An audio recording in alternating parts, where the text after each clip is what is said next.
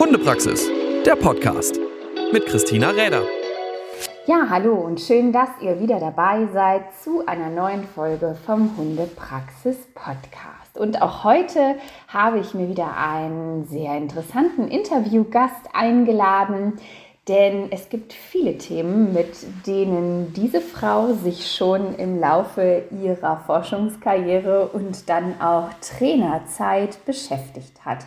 Unter anderem als Leiterin der Hundeuni Bern und damit auch verbunden dem ja, Aufbau einer eigenen Forschungsgruppe gab es verschiedene Herzensthemen, denen sie sich dann auch in dieser Forschungsarbeit widmen durfte.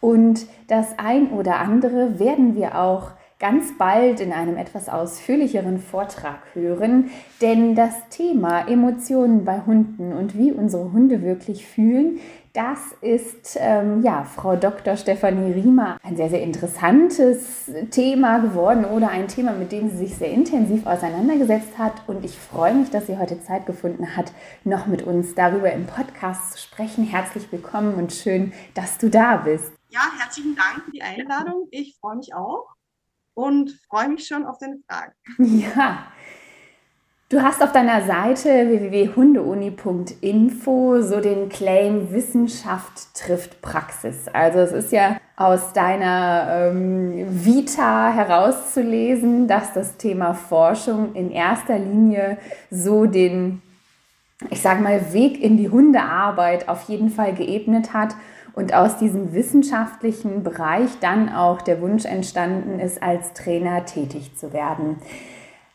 Was ist so dein Beweggrund gewesen, dich gerade auch mit diesen Themen, Emotionen, Persönlichkeit beim Hund, man kann ja fast sagen Persönlichkeitsentwicklung, also wie formt sich so eine Persönlichkeit?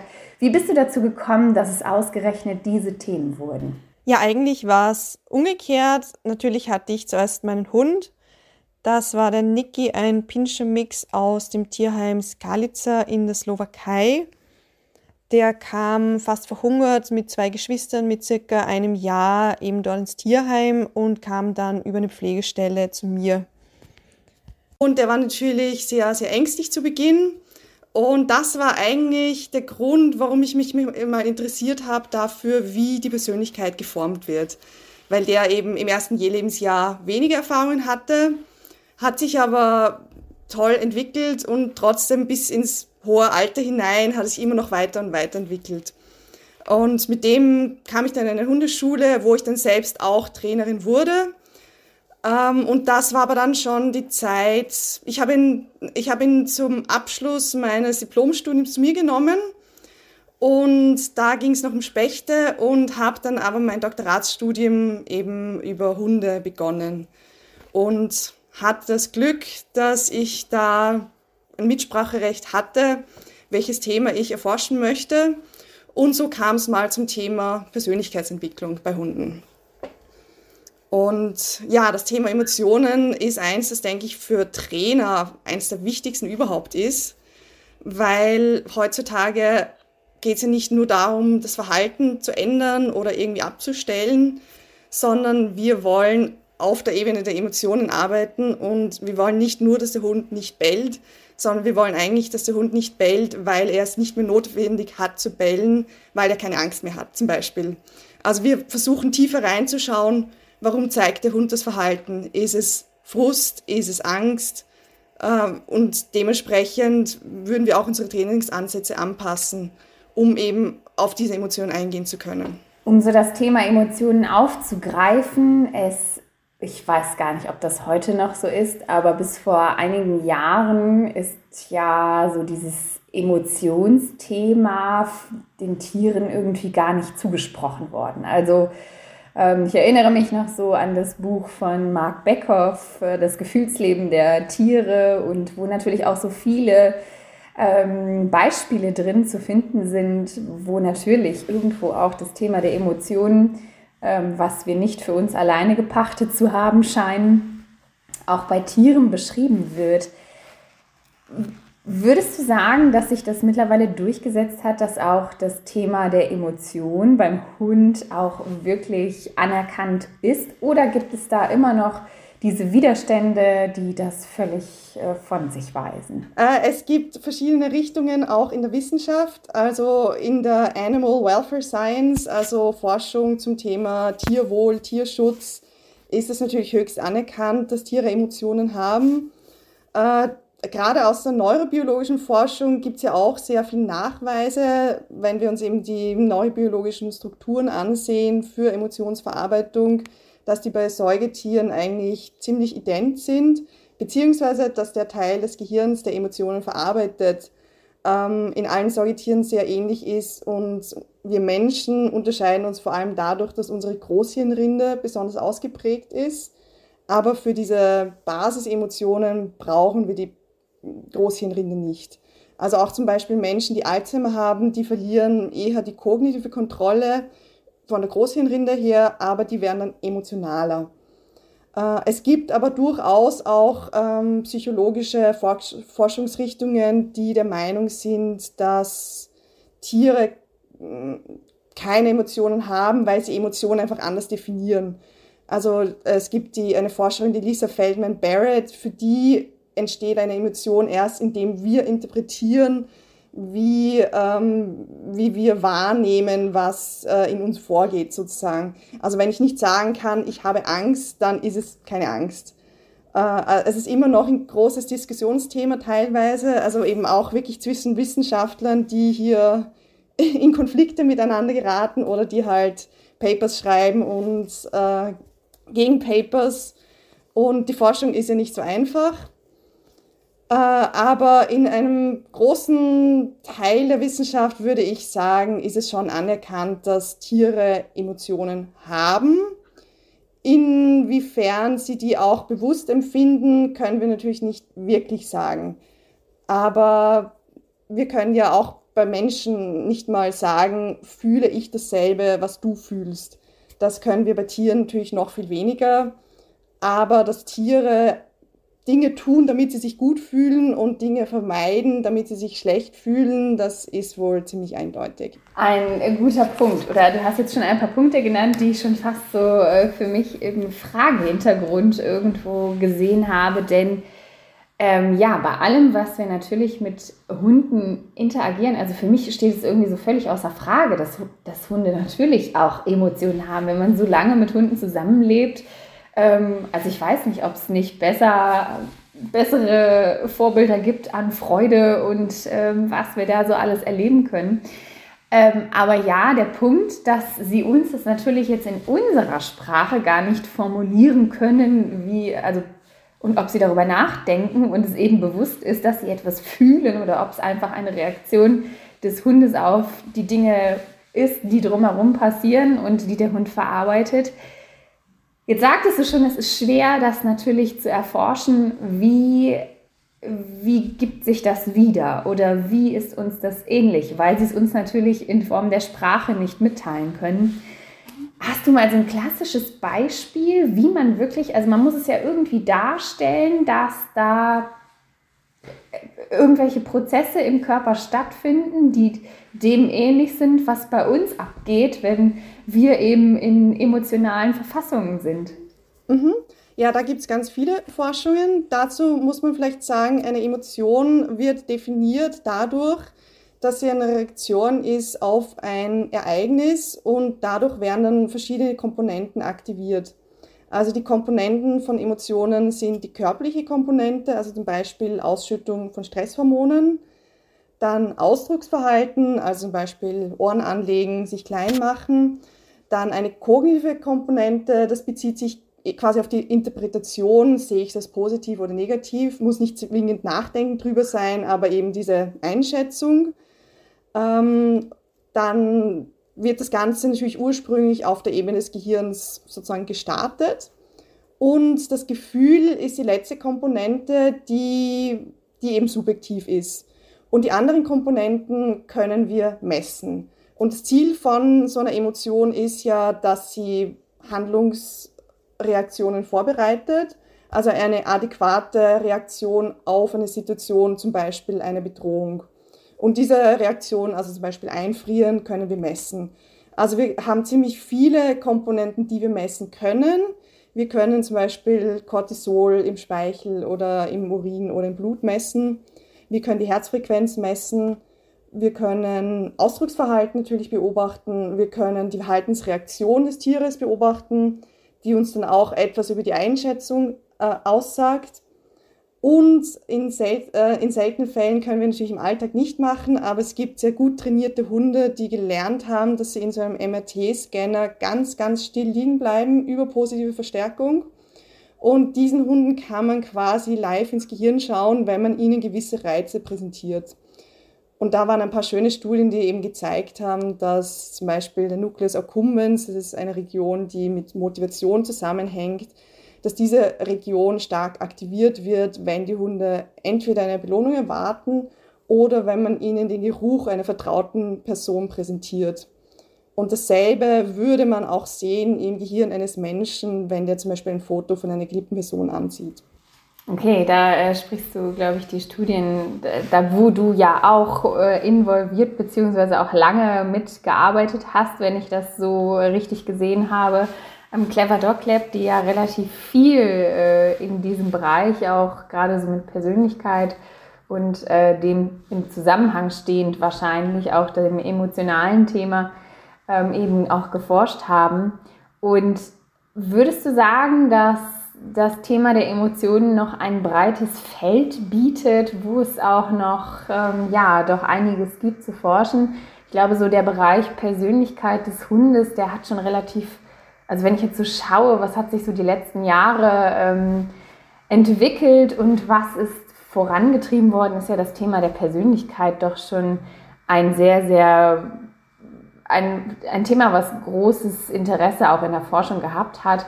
Und das Thema Emotion folgt dem für mich so ein bisschen. Hast du das Gefühl, dass es da eben auch weitergeht und dass da noch mehr ansteht? Absolut. Ich stimme dir vollkommen zu, dass man über Persönlichkeit natürlich schon sehr viel mehr geforscht hat, obwohl das auch äh, früher so ein Diskussionsthema war, ob man von Persönlichkeit bei Tieren sprechen darf. Bei Emotionen sind wir wirklich erst ganz am Anfang. Wo ich in den letzten Jahren auch einiges dazu geforscht habe, ist Ausdrucksverhalten von Emotionen. Und hier ist jetzt der nächste Schritt äh, auch die Anwendung künstlicher Intelligenz. Das wird, ähm, also wir arbeiten da auch mit Forschern aus Israel zusammen, die eben so Computerspezialisten sind. Und der erste Datensatz von uns wurde schon verwendet und das waren Daten, wo Hunde entweder Vorfreude oder Frustration empfinden sollten. Und in diesem Experiment haben die Hunde eben zuerst gelernt, dass sie quasi immer vor einer Box stehen und nach fünf Sekunden kommt dann ein hochwertiges Futter, ein Würstchen raus. Und in der Frustrationskondition wurde dann einfach das Würstchen zwar geliefert, aber eine Plexiglasscheibe war davor und der Hund kam nicht ran an dieses Würstchen. Und wir haben zunächst einfach manuell die, die Gesichtszüge der Hunde ausgewertet. Das war die Arbeit von Annika Bremhorst, meiner Doktorandin. Und diese Daten wurden dann eben diesen Computerwissenschaftlern übergeben und die haben dann noch mit künstlicher Intelligenz versucht äh, herauszufinden, welche Bewegungen unterscheiden sich besonders zwischen dieser Vorfreude und in der Frustrationskondition. Und prinzipiell haben sie das bestätigt, was wir selbst auch schon gefunden haben in Bezug auf welche Gesichtsmuskeln bewegen sich in welcher Situation. Aber der Computer war dann sozusagen noch genauer darin, wenn er, wenn er einfach ohne a priori Vorhersage gelernt hat, in diesem Set von Fotos oder es waren dann Fotos aus den Videos rausgeschnitten, war der Hund in der positiven Kondition, in diesem Set von Fotos war der Hund in der negativen Kondition. So konnte der Computer lernen, so sieht ein Hundegesicht aus in der positiven und in der negativen Kondition. Und in einem neuen Set von Bildern konnte der dann mit einer relativ hohen Wahrscheinlichkeit äh, die richtige Emotion zuordnen. Spannende Sachen, die da so eben entsprechend natürlich dann auch äh, ja so ansatzweise eben auch Dinge zeigen, die für uns irgendwie total selbstverständlich sind und man sich darüber so freut, wenn es eben auch irgendwie nachweisbar ist. Gibt es Dinge, die dich besonders überrascht haben, so in Zeit oder in dem Verlauf des Forscherseins? Ich sage mal so, als Hundehalter erlebt man ja dann doch recht viel, aber Würdest du sagen, es gab so ein paar Momente, wo ich gedacht, wo du dich einfach auch vielleicht gefreut hast, was überraschend war, was ähm, viel einfacher war, als man es sich vorgestellt hat? Oder was waren so große Aha-Momente während der Forschung? Ja, also teilweise jetzt gar nicht aus meiner eigenen Forschung, aber wie ich nachgelesen habe, äh, sehr intensiv, wie zum Beispiel die Furchtreaktion auf, dem, ähm, auf der Ebene des Gehirns verarbeitet wird und insbesondere was notwendig ist, damit es auch zu einer Furchtextinktion kommt, also wie das Gehirn überhaupt es schafft, diese Furcht wieder zu verlernen. Äh, das war für mich eben auch aus praktischer Sicht sehr interessant, weil es halt nicht ausreicht, äh, dass nur das letzte Erlebnis in der Situation ein positives war und dann wird der Hund das als positiv abspeichern, sondern das Ganze ist noch sehr viel komplexer der Hund muss erstmal eben ein sogenanntes Extinktionsgedächtnis aufbauen, dank der positiven Erfahrungen. Und das wird aber woanders abgespeichert als Furchtgedächtnis. Also das Furchtgedächtnis geht nie weg, sondern man muss dieses, diesen Gegenspieler, das Extinktionsgedächtnis, einmal aufbauen durch positive Erfahrungen. Dann muss das Ganze aber noch wirklich fix abgespeichert werden, weil man kann sozusagen diese positive Erfahrung machen und wenn es aber nicht auf der Ebene des Gehirnes konsolidiert wird und dort fix gespeichert wird, äh, dann funktioniert es mal nicht. Und wenn das Tier zum Beispiel sehr gestresst ist, dann funktioniert dieser Abspeicherprozess von diesem Gedächtnis nicht gut. Letzter Schritt ist, dass dieses Extinktionsgedächtnis wieder hervorgeholt werden muss in der richtigen Situation. Also man muss sich im Schreckmoment daran erinnern, dass man ja eigentlich gelernt hat, dass das eh ähm, etwas Sicheres ist. Und das ist wieder etwas, was unter Stress schwerer gelingt. Und diese Komponenten, die einem alle dazu beitragen, ob das Tier es schafft, sich zu erinnern, dass es nicht mehr Angst haben muss oder eben doch, äh, das war für mich einfach, ja, hat für mich das Verständnis von Ängsten bei Hunden auch sehr erhöht. Ich hoffe, das war jetzt. Spannend, ja, weil ähm, das ist ja auch ein Thema, welches ähm, auch bei dir im Trainingsprogramm, ähm, ich würde mal sagen, einen recht großen Bereich einnimmt. So klassische Ängste, ähm, die sie halt im Leben eines Hundes dann doch mal ab und an vorkommen, Tierarzt oder ähm, ja, Silvester, das sind natürlich immer Punkte, die selbst Hunde aus der Fassung bringen können, die ansonsten eigentlich doch recht äh, stabil und gefasst wirken. Und ähm, gerade das ist ja auch so ein Spezialgebiet von dir, was den Trainingsbereich angeht. Würdest du sagen, dass es gewisse Emotionen oder dass gewisse Emotionen leichter zu erforschen sind als andere? Weil, also wenn wir uns jetzt so an den Grundemotionen festhalten, ähm, Angst, Wut, Freude, äh, was haben wir noch? Angst, Wut, Freude und. Also zum Beispiel äh, Care, also Fürsorgeverhalten und Liebe. Ähm, ich meine, dazu muss man sagen, wir wissen gar nicht, wie viele Emotionen es wirklich gibt. Also es gibt auch hier wissenschaftlich keinen Konsens, übrigens genauso wenig in der Humanliteratur. Da gibt es auch ähm, ja, zwischen vielleicht vier Basisemotionen und über 30. Und wir, wir empfinden ja auch niemals nur eine Emotion alleine. Also es wird immer irgendwie ein, ein Mix sein zwischen Vorfreude und ähm, vielleicht doch ein bisschen Angst, was passieren könnte, oder zwischen Angst, ein bisschen Zorn oder zwischen Entspannung oder ähm, ja.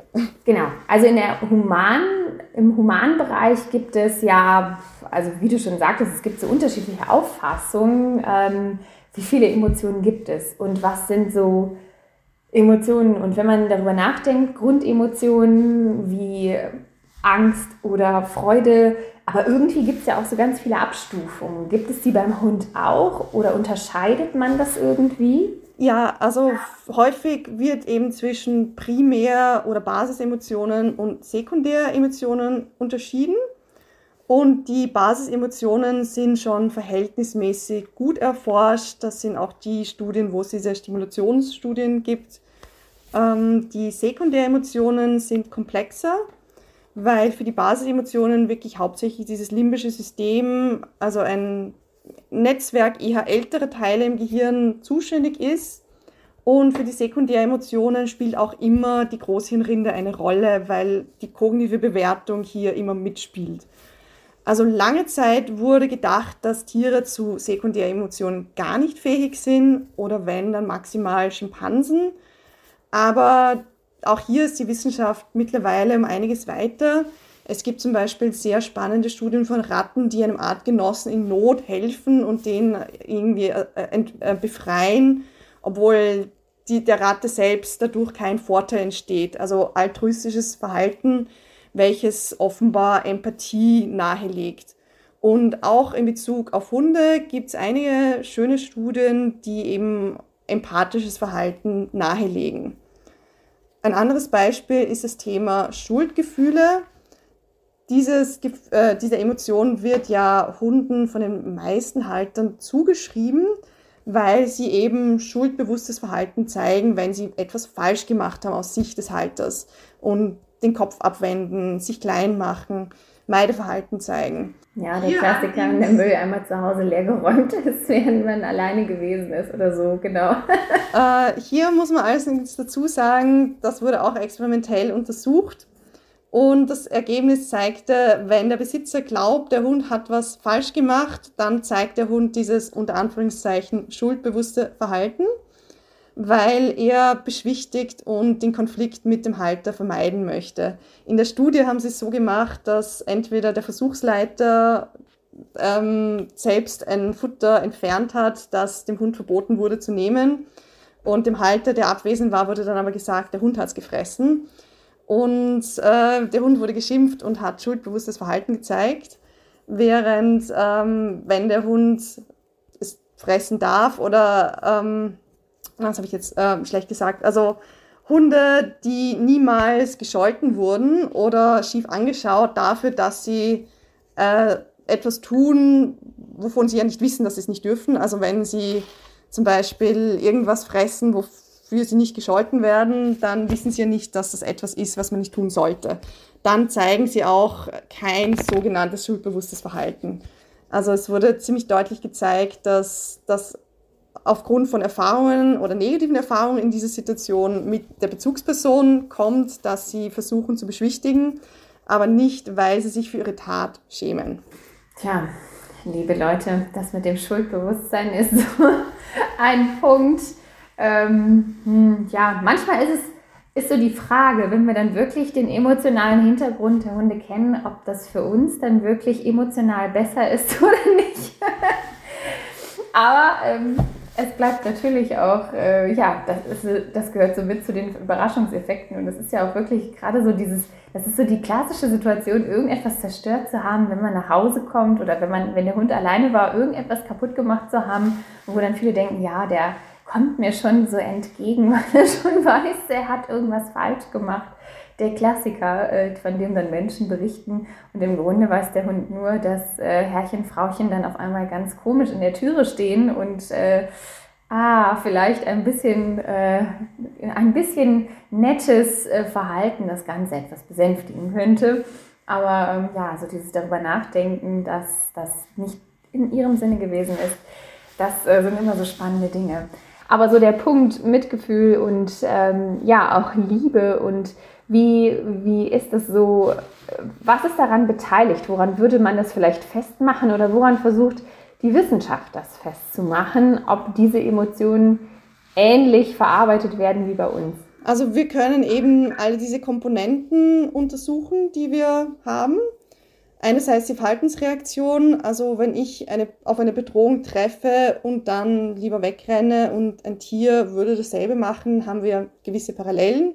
Was noch nicht heißt, dass sie dasselbe fühlen, aber es ist mal ein erster Hinweis darauf. Ebenso die hormonellen oder physiologischen Reaktionen, die wir messen können. Äh, ebenso die Hirnaktivierung und die alten neurobiologischen Studien, die uns aber extrem weitergebracht haben in Bezug auf das Thema Emotionen bei Tieren. Äh, das waren vor allem die Studien eben von Jörg Panksepp, der hat gezielt ähm, mittels Elektroden Gehirnbereiche stimuliert. Also es waren keine Stromschläge, sondern Nervenzellen kommunizieren unter anderem über elektrische Aktivität.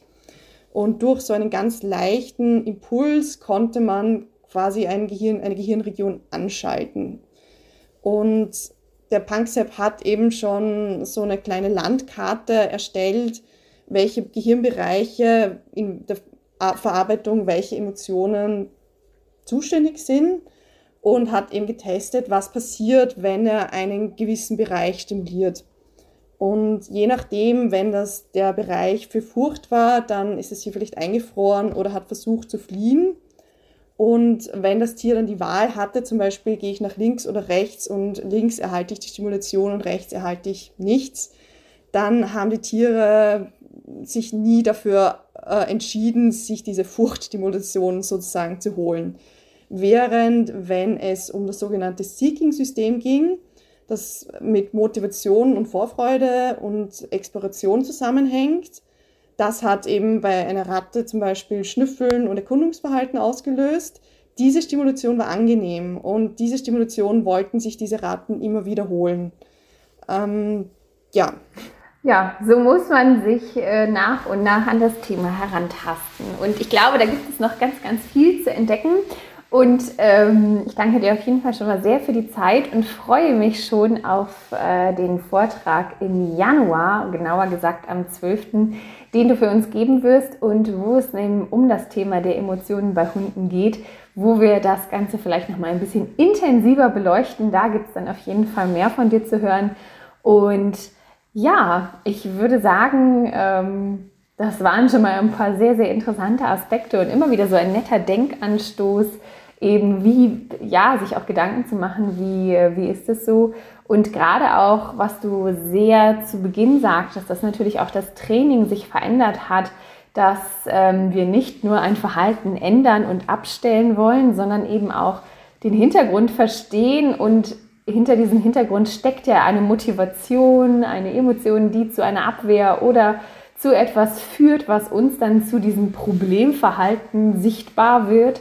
Und in dem Zusammenhang natürlich auch das Training sich dadurch verändert, dass wir diesen Hintergrund wissen wollen und da auch entsprechend dem Hund langfristig eine gute Basis geben wollen, um diese Emotionalität nicht in Form von problematischem Verhalten eben äußern zu müssen und da entsprechend weiterzuhelfen. Was natürlich unter Umständen sehr, sehr unterschiedlich dastehen kann, je nachdem, um was es sich handelt. Aber ich glaube, hier ist noch ganz, ganz viel drin. Und ähm, wenn ich so an die Forschungsentwicklung der letzten Jahre denke, dann glaube ich, dass so in den letzten 15, 20 Jahren sich da doch relativ viel getan hat und bin ganz zuversichtlich, dass auch dieses Thema uns noch in ein paar Jahren deutlich ähm, tiefer in gewisse Bereiche hineinsehen lassen wird. Und da bin ich natürlich gespannt, was da noch von dir auf dem Programm steht. Und ja, danke dir sehr für deine Zeit und freue mich schon auf den 12.01. mit dir. Vielen Dank. Hundepraxis, der Podcast mit Christina Räder.